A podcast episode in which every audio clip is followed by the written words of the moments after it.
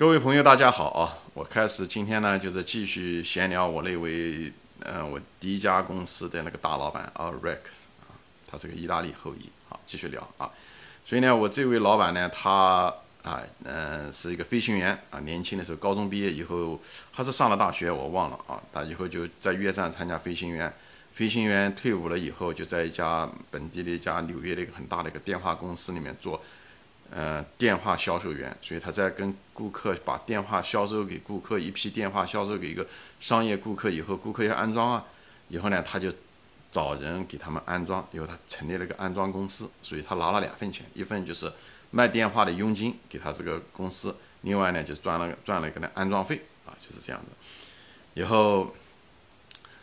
啊。最后呢，他就是赚的钱多了呢，他就连这家电话公司都不做，他自己买电话，以后找客户卖啊，就是这样子。以后最后就是，呃，连呃买电话他也嫌，呃呃这个利润不够，或者是啊机会更多吧，啊，他就是最后自己生产电话啊，最后成短短的几年时间内就成了全美国电话销售量最大，以后全球销售啊，啊人嘛。就是有了钱，男人有了钱就变坏，这个不仅仅是在中国啊，是这样的，在美国也是如此。何况一个意大利的这个长得风流倜傥的一个 哥们啊，所以呢，他就是最后跟他老婆离婚，以后就娶了现在的这个老婆啊。然后，呃，儿子在他公司里面，在我们公司里面打工啊，其实也从来没有照顾他，照顾过他儿子。以后他的儿子就像我们这个公司里面最底层的一个打工仔啊，谁都喜欢他，扫地也是他。搬箱子也是他啊，就这样哎。但这个小伙子干起来的时候是任劳任怨啊，他从来没有觉得这个要如果是中国富二代，他可能会觉得这公司都是他的，都是他老子的，根本就不是这么一回事情啊。以后他干了半年以后，他就离开了这家公司，又会去了别的地方去谋生去了。所以我们这个公司，但是我进入这公司的时候，这公司已经没落了。因为为什么会没落呢？一九八七年的时候，有一次美国一次金融危机啊，不知道大家知不知道，叫做黑色的星期五还是星期一，股市暴跌以后，这位老我这个老板呢，他是一个呃，就是买了很多，因为生意好嘛，所以呢，他订了很多很多的电话，生产了很多很多电话。突然之间金融危机以后，整个经济衰退，短时间的经济衰退以后，他东西卖不出去。以后欠了银行的很多钱，以后银行就让他破产，啊，以后他公司就是一分为三，啊，所以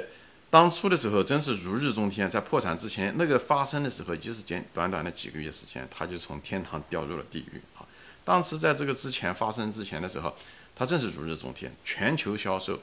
连白宫的电话都是他装的，所以他非常，嗯，那种自豪，因为他本人又是个军人出身，啊，所以呢，他讲白宫的电话。嗯，都是他装的那种，因为我们公司专门做了一种就是秘密电话，就是那种打了电话你没办法监监听的啊，这个秘密电话，我们有专门有这方面的专利一大堆，有都是他做的。所以后来他做电话呢，他觉得还是不过瘾，利润还是不够，他又做了什么呢？就做了总机，你知道吧？就是在这样一家，就像一个公司一个办公楼，对不对？一个办公楼，你你你比方说一个办公楼一千个电话，对不对？但是跟那个电话公司连接，但是你不是一千个电话同时都用啊，对吧？大多数在某一分某一秒的时候，可能只有一百个电话在用，所以怎么样的把这些电话能够最有效率的跟电话公司能连接在一起？所以它一个叫总机，叫 PBX，就是他一开始做这个，就这个东西技术含量就都高了很多了。它不像电话，又做 PBX，又做了这些东西。以后 PBX 觉得他做的不过瘾，他干脆就是做这个这个办公楼的这个。总机交换他觉得不过瘾，他最后做的是那个电话公司的主干道的那个程控交换机。做这个东西的时候，就有点像华为的那个华为当年的时候就是这样，他开始卖的就是那个电话总机，是是香港的一家代理商。后来华为也是抽这条线，又是做这种电话总机。那当现在呢，华为做的更多了，它不仅仅是从主干道做，对不对？它现在做甚至做终端，也就是手机啊。它所以这个东西正好跟我们公司的。跟这位老兄发展的正好反过来啊，他是销售、安装，以后做呃那个外买那种呃那个终端的电话机，以后自己生产，以后再进入总机，以后进进入这个主干道的这个程控交换机啊，就是这样子。所以啊，在这个过程中嘛，在这家公司大概工作了六七年啊，大概六七年。因为这个公司也遇到了美国的这个电讯行业的高潮，因为一九九六年的时候，呃，克林顿就是签了一道法律以后，就是说放开这个监管，就是这个通信业的监管，以后这个整个通信业就在发生了爆发式的，就是谁都可以开这种电信的东西，呃，电话公司就是谁都可以开，这样就是这方面监管少了很多，所以产生爆发性的增长。所以任何一个法律啊。当他改变了那个法律的时候，他会都带来政治。我就说政治跟经济是相关的，所以他会带来这个行业的翻天覆地的变化，无论是变好还是变坏。所以你对政治要很敏感，特别是美国做投资的人，很多人整天就在国会山，就看哪些法律正在制定之中，以后就开始准备他们的行业投资什么做什么，这些这个以后请了一帮律师在研究，正在讨论还没有讨论的东西，他知道这东西。这个法律能够通过的可能性是多大？以后这些东西出来的之后，有些什么潜在的影响？这些潜在的影响会影响哪个子行业？哪一样的公司？生意的机会在哪里？以后他们天天就在研究这东西。所以华盛顿那个地方，所以作为一个投资者啊，你你，所以中国也是说要听党的话，要听政策。那个政策很多都出来了，有些政策还没出来之前，你如果知道的话，你多研究的话都非常有用。哪怕出来了，你反应快。也可以啊，我这地方就顺便带一下子啊。所以呢，最后就是正好就中国公司也遇到了一个好时候。可惜这个我在的这家公司呢，是他三个公司当年八七年的时候，因为它垮了以后分出来的三个公司，一个是销售公司，以后卖卖给了别人；还有一个是加工公司，最后最后也冒外包到亚洲去了。剩下来的唯一的就是一个就是研发部，那么只有六七个人。我是毕业了以后就在这家公司。九六年加入的，这时候这家公司已经没落了啊，这公司已经没落了，但是只是赶到了好时候，所以这家公司当时我们一起做的一些产品啊，系统做的挺好的，也差点被别人收购了，有两三次都被别人收购，只是我们这个老板呢胃口很大，他不希望就那一点点钱卖掉，因为他是一个销售员，他已经习惯了一块钱的东西他可以卖十块钱的，所以他那个公司呢，他也不希望呢，他那个公司是，对吧？比方说值两个亿，他不愿意是。五个亿卖给人家，他愿意说十个亿甚至二十个亿卖给别人，所以就错了好几次机会啊！就是当时我们也说啊，我说，啊，我想如果你当初要把这些公司不那么贪的话卖掉的话，对不对？你成了亿万富翁，我们都每个人都成了百万富翁了。将来我有机会谈一下子啊。其实，在我的这个职业生涯中，我有几次可以就是就是做软件，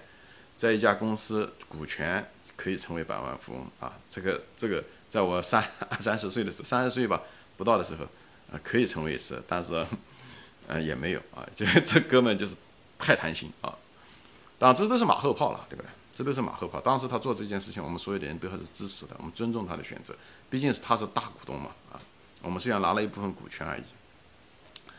所以后来收收购了一家公司的那，嗯，有一家公司后来没有收购他，后来去到中国去了啊，就是。嗯，美国公司以后帮中国做这些防火墙啊，所以，嗯，到最后就很没落了，就是以后就是工资老是发不出来啊，就是工资发不出来。以后我们的产品别人技术越来越更新的越快，也赶上了我们，所以我们的这些产品只能卖给一些嗯第三世界国家吧，所谓的像非洲啊、美洲啊这些国家啊，嗯，以后后来工资都发不出来啊，最后到了什么样的程度呢？连那个电话线。就公司自己的这个业务的电话线，因为欠电话公司的账单，最后电话线都给切断了。你看，这是不是很荒唐的一件事情？挺可笑。我们本身就是生产这个电话总机的，这个程控交换机的，最后连自己的电话都没办法使用。最后我就离开了啊。所以我那年离开的时候，我记得清楚，就是十二月十三号、十四号。啊，二零零四年的时候，以后就参加了一家更大的公司，我就觉得这小公司实在是不靠谱。你好好的干，最后的时候因为金融啊、产品啊等等这些东西，最后你还是拿不到钱。那么作为我们这个职员，那么还是养家糊口是第一。所以我非常不舍，我很喜欢这家公司，人啊、东西啊，而且让你是就是做各种各样的项目啊。所以我走了以后，大概三年嘛，这家公司就破产了。这家公司破产。这家公司破产，我这个大老板很惨啊，因为美国人做事业还是很在意，他也没有想到在这家公司，而且这家公司还是个上市公司啊，但是就是股票其实起伏很厉害啊，给我们的股票股权很便宜，当他破产的时候就一文不值了啊，呃，我们嘛就是作为职员嘛，那大不了我们的股票就亏了啊，他就更惨，因为他不仅仅是他的那些股份都变成了废纸，而且呢是什么呢？他当年的时候，因为公司欠那些钱啊，工资发不出来，他到银行贷款，那银行我们公司也不值钱，所以呢，他就把他的房子抵押给银行，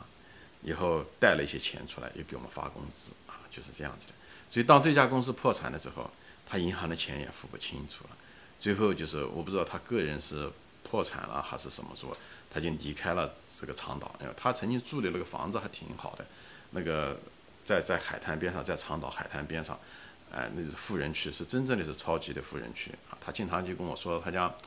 他讲我在那个沙滩上，我讲你周末干什么？他讲我就在沙滩上喝点葡萄酒啊。对不对？呃，对着沙滩啊，对不对？以后钓钓鱼啊，他讲就是这样子。他讲有的时候，他讲他家有个房间，甩鱼竿从窗子甩出去就可以钓到鱼啊，就这样子。就离海边就这么近一个，是一个嗯那个岔岔道口的一个小河溪小河啊，他在那方就可以钓到鱼。一些一一拽出来的时候都是有几十寸长的那种 strabas 啊，所以。就这样子，公司破产的时候，他也是一无所有啊，他就是也是被呃清理出户啊，好像跟他的后来那个半路的夫妻那个太太好像好像也离婚了啊，所以就是离开了啊，就是所以我就觉得很惨，嗯，多少年都没有联系过啊，就是最近嘛，我才听到我的另外一个同事，听到他的消息啊，他后来是怎么一回事呢？后来他就。嗯，把房子就破产了，就清理完了，就他就去南边了。因为长岛他实在住不起，因为长岛物价很贵，以后房子也很贵，各个方面都很贵，税也很高，所以他就去了南方了啊。南方了以后呢，但毕竟生意人毕竟是生意人，虽然他一贫如洗啊，最后他发现了一个一个在医疗行业一个不错的一个机会啊。以后他在那个地方呢，发现了一个机会，他就雇了一两个人啊，他不知道怎么样子糊弄人家的啊。雇了一两个呃软件工程师啊，就是帮他白干活，可能给了人家一部分股权吧，又成立了个公司啊，就是就做出了一套软件，呃，这个软件卖的还不错，最后把这家公司呢又卖给了另外一另外一家公司，以后自己呢赚了大概几百万也好，上千万美元，啊，就这样的呢，他又可以退休了，他又可以退休了，所以这个东西，人的这个技能很重要啊，所以他现在都有七十五岁了。现在可能我在想，他又可能又是住在南方的某一个海边，喝着葡萄酒啊，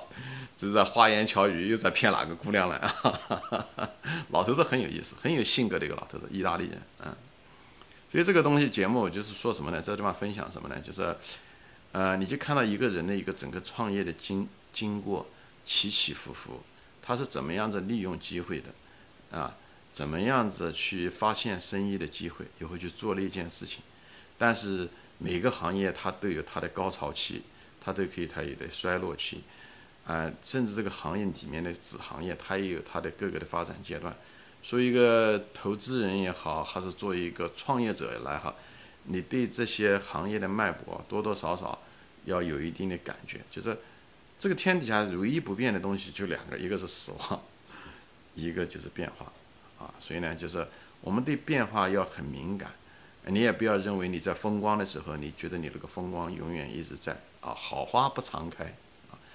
还是要小心驶得万年船。就无论在投资中也好，还是在创业中也好啊，你今天能赚很多钱，不代表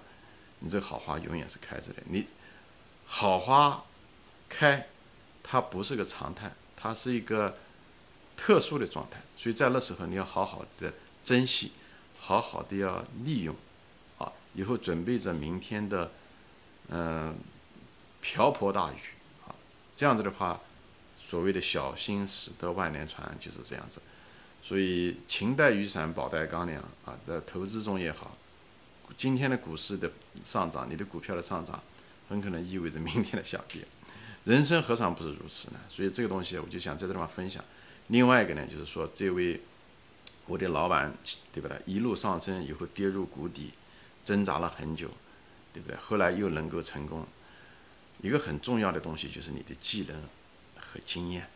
技能和经验，这个东西是一直会跟着你，不管你是如何的一贫如洗，你只要对自己充满希望，你那个技能那些东西都可以用得上的。这就跟股市是一样的啊，股市他们就说，股市就是一个拿钱来买经验的地方啊，以后呢你就拿经验来来挣钱，就是这样子的。所以大家不要急，就是。就是多花心思去研究，以后培养自己的这个技能。当下的输成和败都是暂时的啊，一切都会过去，哦，不像吗？我们最后还得去死嘛，所以一切都是游戏啊。就是我就是通过这些分享嘛，就是分享一个美国的一个普通的一个人，就是可以说他是一个创业者吧，啊，嗯的起起伏伏，以后呢，也在反映着他的无论他的婚姻生活也好，职业的发展也好。这些东西有些东西都是相通的，不是因为你是一个中国人或者他是美国人，你们之间没有什么界限的。这就是为什么我开这个节目呢？就是通过这个身，无论是自己的经历也好，身边经历的东西也好，就把它说出来，花个十五分钟时间，能把它说出来，留在这个视频上。但愿呢，有缘人得知，能够能够看看。也许你的时代不一样了，你可能不是那个电讯的时代，呃，你也许不在这个国家啊，这个都不重要，因为。聪明人啊，我前面说了，就是世界上最大的成本就是什么事错都自己是，所以一个是跟别人交谈，多了解别人的生活轨迹，他的经验也好，教训也好，都非常值得。包括读历史都是一样，这种间接经验的获取是最低成本、最有效率的，帮你在人生中获得某一种成功嘛，或者是将来获得某一种幸福感的一种，可能比较。好的一种捷径，所以希望大家多读书，多问，多跟人交谈，多读历史，以后不断的去实践，不断的去纠错，好吧？行，今天就分享到这里啊，谢谢大家收看，我们下次再见，欢迎转发。